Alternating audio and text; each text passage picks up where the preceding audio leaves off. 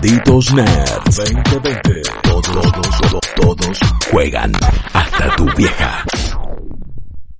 Hace cinco años, un día como hoy, se lanzaba tal vez uno de los mejores juegos de la generación. Y no es una hipérbole en este caso, no me da vergüenza decirlo. Witcher 3 y sus sucesivas expansiones es un juego que mientras que es muy popular y lo jugó mucha gente, todavía me gustaría que se juegue más. Me parece que es uno de esos juegos, como hablábamos ayer, Guillo, en el programa que pueden ir a buscar a cualquier plataforma podcastera o en nuestro canal de YouTube, me parece que es uno de esos juegos que definen generación. Tal vez no porque las cosas que hagan trasciendan el género o rompan el paradigma del gaming, aunque podemos charlar con algunas cosas que estuvieron surgiendo en estos días en entrevistas justamente por el quinto aniversario, eh, diría que sí, han eh, sido bastante inventivos, pero definitivamente define la generación en que cuando miremos hacia atrás y recordemos la década de los 2010 y recordemos la generación de Play 4 y Xbox eh, One, Witcher 3 clavadito, eh, bastante cercano al lanzamiento inclusive de esas consolas, diría, fue uno de los juegos más emblemáticos, uno de los juegos eh, que han inspirado más a otros títulos, podríamos decir, y hasta me animo a decir, sin desmerecer a nadie, es uno de esos juegos que a cualquier estudio le hubiera encantado hacer. El título de CD Projekt Red es uno de esos juegos que todos hubieran dicho, ah pucha, cómo me gustaría que sea mío ese. ¿Viste la canción que siempre quisiste escribir, la peli que siempre quisiste dirigir? Bueno, eso es de Witcher 3 para mí. Inclusive, más allá de que uno entiende y sabe que los juegos se van desarrollando a lo largo de mucho tiempo, es fácil encontrar influencias de Witcher 3 en títulos que salieron eh, posteriormente. desde Breath of the Wild, que igual venía ya en desarrollo desde Wii U, hasta inclusive eh, Assassin's Creed Origin, que nunca voy a olvidar cuando en E3 le pregunté si de alguna manera Witcher 3 había influenciado lo que era Origin y el productor me miró con una cara de culo que pensé que me iban a echar del booth de Ubisoft. Pero bueno, Pero amigo, para, para, para, No, no sabes cómo se puso. Revisitemos este momento, más allá de recordar los cinco años de Witcher. Caradura, eh, es. Yo lo sé. Está sumamente inspirado. Sumamente inspirado en Witcher 3. Pero Witcher 3 también fue un juego tan trascendental y medio que fue tan eh, revenerado por todos, premiado. Es, es, un juego unánime, es uno de esos que generan poca grieta. Quizás para algunos no es la octava maravilla, pero en general la estima es altísima en la prensa, en los jugadores. Entonces, sacás de repente una reinvención completa de la saga Assassin's Creed, que tiene un montón de los mismos sistemas eh, y, y, un montón de las mismas cosas que hacen a Witcher Witcher. Eh, claro. Y me decís que, que, no, que no te inspiró. Y es como, ah, amigo, me cuesta creerte. ¿Qué crees de Me, me cuesta no, creerte. No, no, y no te enojes, estás expuesto a eso, no sea mal. Le cambió el semblante en la cara y me dijo, eh, nosotros no nos inspiramos en nadie. Y también es otra mentira, porque hasta indirectamente estás inspirado por la galletita que hacía tu abuela, por una peli que viste un domingo en el cable. Assassin's Creed arrancó como un prototipo de Prince of Persia. ¿De qué me hablas? Está bien, es, es, bueno, es, es, del mismo Ubisoft, pero bueno, mismo, sí, claro, pero no me digas. Anecdótico. No me digas. Anecdótico el día No, de hoy. total. Ya fue. Sí, sí. El tema es ese, ¿no? Es como el juego siguió dando una de las grandes cosas que destacamos generalmente de CD Projekt Red, de la saga Witcher en general, también porque es uno de los pocos juegos que ha hecho CD Projekt Red, es la continua mejoría. Eh, como siguen trabajando en los juegos para nunca dejar de optimizarlos. También es una manera de que en algún momento lo tienen que largar sí o sí porque son juegos muy, muy grandes. Lo que han sido en este caso, en este que estamos celebrando, sus dos expansiones e inclusive no podemos dejar de nombrar, más allá de que vino mucho tiempo después, unos cuatro añitos después, la versión de Nintendo Switch, que es Eh. casi como un, milagro consolero que se pueda jugar con eh, semejante fidelidad un juego de esa envergadura técnica. Hemos hablado muchas veces en el programa de cuánto nos gusta, de las decisiones que hemos tomado, si tenemos que ir por el lado de Jennifer o por el lado de los que todos que están equivocados. Hemos hablado en profundidad, ¿no? Pero me gustaría también que hablemos de su legado, Sí, por ejemplo, sí, sí. o de muchas cosas que se fueron conociendo eh, hoy por hoy de cómo es trabajar en un juego como The Witcher 3 que es enorme, es impensable. Esos proyectos que hoy por hoy entendemos como Rockstar tiene su sellito, Guillo, Sí. eh, sí, Project Red tiene el propio. Sí, no, no, no, a full. Me parece que Yo a, lo primero que voy cuando, cuando, pienso en Witcher es que para mí subió la vara en nuestras expectativas en un juego de mundo abierto. Eh, en, la complejidad que tiene que tener, en la cantidad de elementos que tiene que tener y sobre todo en, la calidad de los mismos. y me parece que su legado principal es que no podés volver a ver side quests y, y misiones que te van diciendo personajes y cosas y contenido adicional eh, de la misma manera después de haber jugado Witcher 3 eh, en un juego de mundo abierto. Y, y la diferencia está muy clara cuando un juego no está a esa altura y no te da lo mismo eh, justo vengo haciendo medio un tándem entre Witcher 3 y Odyssey eh, en, varios meses eh, mi mujer hmm. mi mujer terminó bueno está está por terminar ya el último DLC Blood and White pero lleva más o menos noventa y pico de horas en Witcher 3 entonces lo volví a ver entero. Volvimos a experimentar juntos eh, o en mi caso por segunda vez ya por primera lo que fue Witcher 3 y en cada sección, en cada lugar me maravillaba. Ay Dios, cómo se ve este juego, cómo se sigue viendo. cada atardecer, cada detalle, el viento con las hojas. No pensás que de 2015, ni en pedo, o sea, se, ve increíble. Eh, es, Era un juego una bomba. que realmente hacía valer lo que entendíamos por nueva generación, entendiendo que las consolas salieron a finales del 2013. Era un juego bastante tempranero en la generación. Sí, medio 2015. bueno, Claro, esto es Next Gen. Ahí empezamos a entender lo que era el Next Gen. A full, a full. Y, y, me parece que no solo por eso te impacta, pero de repente es como quiero que haga todas las quests y estamos ahí buscándolas y no nos importa tanto la historia principal, que igual en un momento tuvo que decir, bueno, listo, vamos a seguirla y vamos a completar una parte y después seguimos con lo otro. Eh, lo que fueron ambos DLCs, las historias que contaban, esta cosa de, sentir que estás viendo arcos argumentales de una temporada sin importar tanto eh, una, historia principal, más allá de la búsqueda constante de Siri, con, que es, que es eh, azotada por la Wild Hunt pero creo que subió la vara en eso sobre todo. Cada quest es interesante, cada contrato puede derivar en un diálogo rico. Y de repente cuando estoy jugando Odyssey y de todas las quests, oh, Mistios, me vas a buscar el arbolito al tal lugar y volvé. Y, bueno, qué sé yo, man. Y cada diálogo no está tan trabajado y no hay un desarrollo y, no es que me vuelva a encontrar con él. Y, es, es, una cosa muy mecánica eh, que no tiene la misma para mí profundidad o me, parece que no se siente tan orgánico y tan rico como, como lo hace Witcher 3.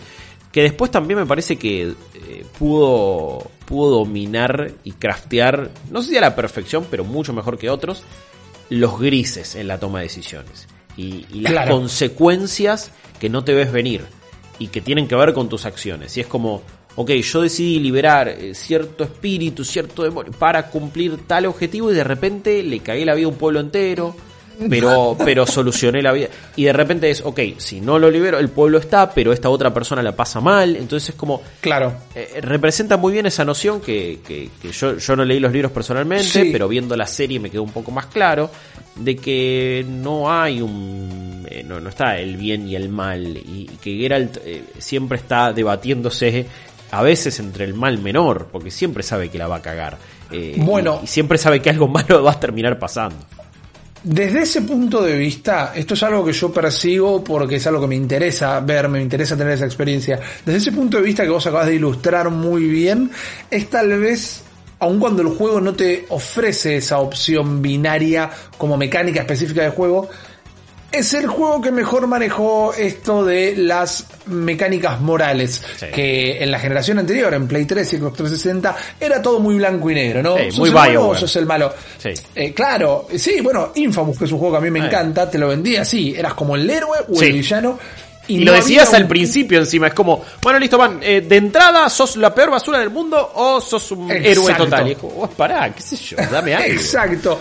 Y muchos quisieron hacerlo y todos seguían ofreciendo la opción A o la opción B. Acá se dieron cuenta que era cómo afectaba al resto y no cómo te afectaba a vos específicamente tu gameplay, lo que terminaba manejando esa opción moral. En parte hay una entrevista que trascendió hace muy poquito al escritor principal del juego de nombre Jakub Samalek, si es que lo estoy pronunciando bien, con todo respeto, y que haciendo una reducción bastante simple, él está riéndose y también sacándose un peso encima y dice, bueno, todo eso se logró con una cantidad incontable de horas de escribir con revisiones y revisiones y revisiones con la verdad eh, una manera casi que habla, no digo que no sea en otro juego de, de esta manera, pero si lo ponemos a comparar podemos llegar a encontrar eh, diferencias a simple vista. Pero lo que cuenta Salamec es que hasta cierto punto la parte principal del desarrollo del juego fue la escritura, fue el guion, fue trazar las bases de la historia que se va a contar. Witcher 3, mientras que tiene un montón de mecánicas, si me preguntas a mí, hasta tiene algunas mecánicas de más, inclusive. Creo que podría ser un poco más accesible, podría perder un par de mecánicas en el camino específicas de, gameplay que lo harían más accesible a gente que se está perdiendo la experiencia o a uno que a veces tiene el huevo lleno y no tiene ganas de parar a engrasar la espada cada 30 pasos. Bueno, eso, eso puede ser. Y si me preguntas a mí, me parece que su combate no es del todo satisfactorio. Me parece que el movimiento del personaje a veces incluso lo tuvieron que arreglar y tuvieron que sacar como una reversión del movimiento del personaje. Eh, el, crafteo tampoco es lo más intuitivo. Eh, la cantidad de armaduras que puedes usar es reducida, más allá de las de las escuelas de Witcher, que son las mejores y están lindas ir a buscar y hay lindas cuestas alrededor. Pero sí, en general, Salvo me parece que a nivel eh, dirección artística, creación de mundo, diseño de personajes eh, y un montón de cuestiones que ayudan a la estética, son un montón de eh, elementos bastante competentes, en algunos casos muy buenos, otros buenos simplemente, pero adornados y acompañados con una escritura fantástica y, con un nivel de detalle obsesivo que, que, elevan esto y te hace decir, ok, bueno, no importa si no tenés el mejor gameplay del mundo. Cuando vos me estás contando algo que me compenetra, yo voy a estar acá horas y horas y no me quiero ir nunca.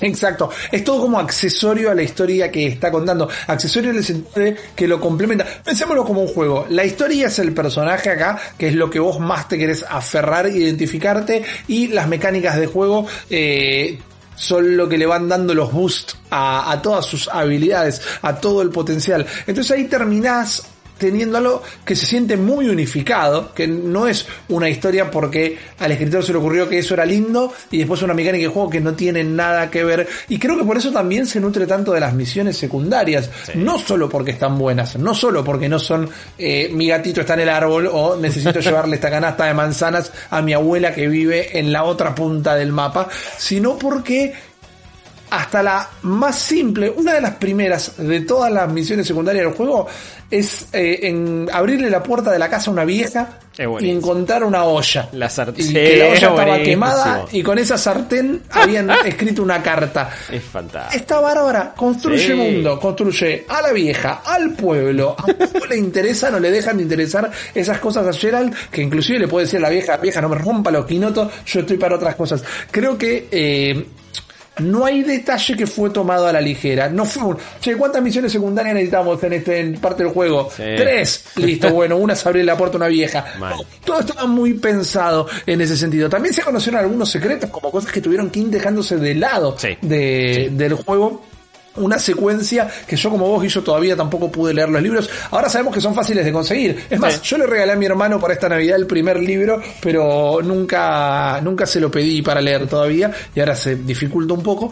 Pero hay una gran secuencia aparentemente que cuenta Samalek que es un combate sobre un río congelado donde Siri, si no me equivoco, está peleando con espada mientras patina, ¿no? Como imaginemos, patinaje artístico y combate con espadas. Excelente. Así que no hubo manera de programarlo. Como vos bien contabas recién, el tema de lo difícil que les costó, lo, difícil que les resultó por momentos eh, programar y, decidir sobre los movimientos del personaje, hacer lo propio con Ciro, eh, Siri, perdón, patinando sobre hielo. Ahí, patinando. con la armónica, tocando el himno.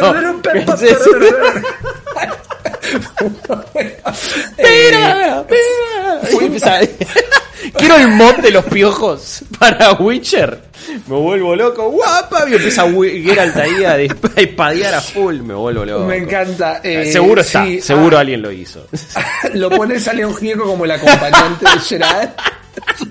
es Besemir, Besemir es, es, es Ciro. Exacto. Eh, es León Gieco. Eh, León Gieco. Me encanta. El tema es que, bueno, hubo que dejar muchísimo afuera. es que no descartemos que pueden llegar a la nueva generación. Sabemos que está si no es que está cantado, fue comunicado el interés de cuando finalmente se saquen Cyberpunk 2077 de encima, volver a la franquicia Witcher. Sí, y es muy eh, probable que sea con Siri también, me parece que es como el, próximo paso.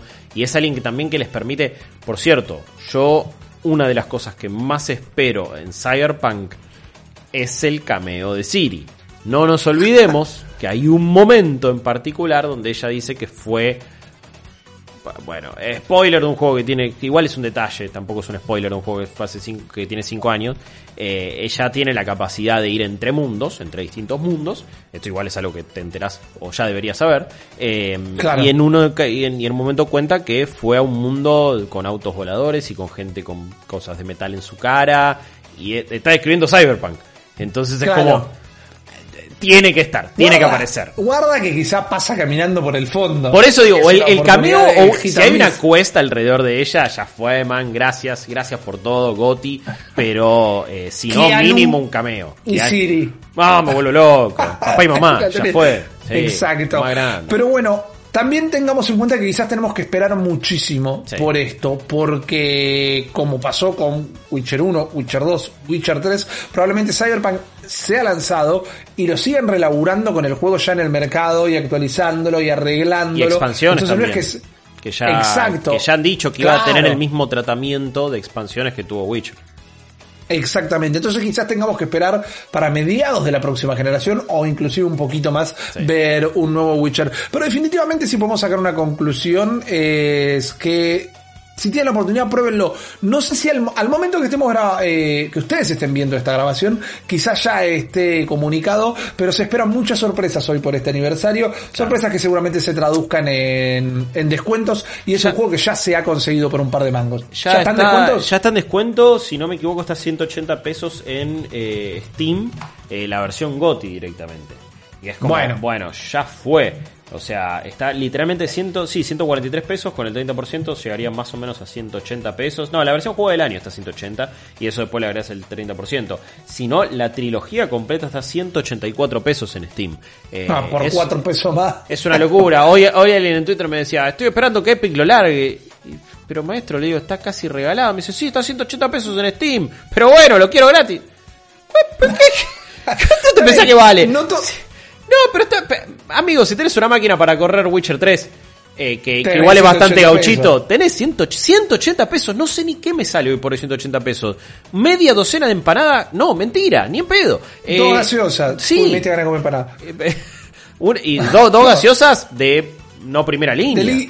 Eh, no, por eso. Es como, dale. Pero jueguelo. Eh, tiene una cantidad de horas ridícula. Encima la edición juego del año que viene con las dos expansiones. Las dos expansiones son deliciosas a nivel. Eh, son cuentan todavía mejores historias. Eh. sí. Realmente Hearts of Stone es, una historia increíble. Me parece todavía mejor que la de Blood and Wine, pero Blood and Wine está más completo, tiene otra zona distinta que es fantástica. me parece que es más a cada uno. Yo me quedo con Blood and Wine, pero entiendo que la otra es perfecta también. es una historia tremenda. Entonces, Vamos, no, no se, me ocurren pocos juegos que valgan más la pena en cantidad de horas y centavo pagado que Witcher 3. Entonces, vayan a aprovecharlo porque está muy, muy barato. Sí, y si tengo que dar un último consejo, más allá de que vayan a nuestro canal de YouTube y a malditosner.com a buscar la review, a buscar cuando hicimos el ripillo jugando la versión de Switch, también tenemos contenido alrededor de Witcher 3, es yo entiendo que quizás es un juego que le tuviste un toque de miedo, porque querías un mundo abierto pero lo veías complejo, porque no te terminás de casar con la onda medieval, porque decís, uy, no tengo idea del 1 y el 2.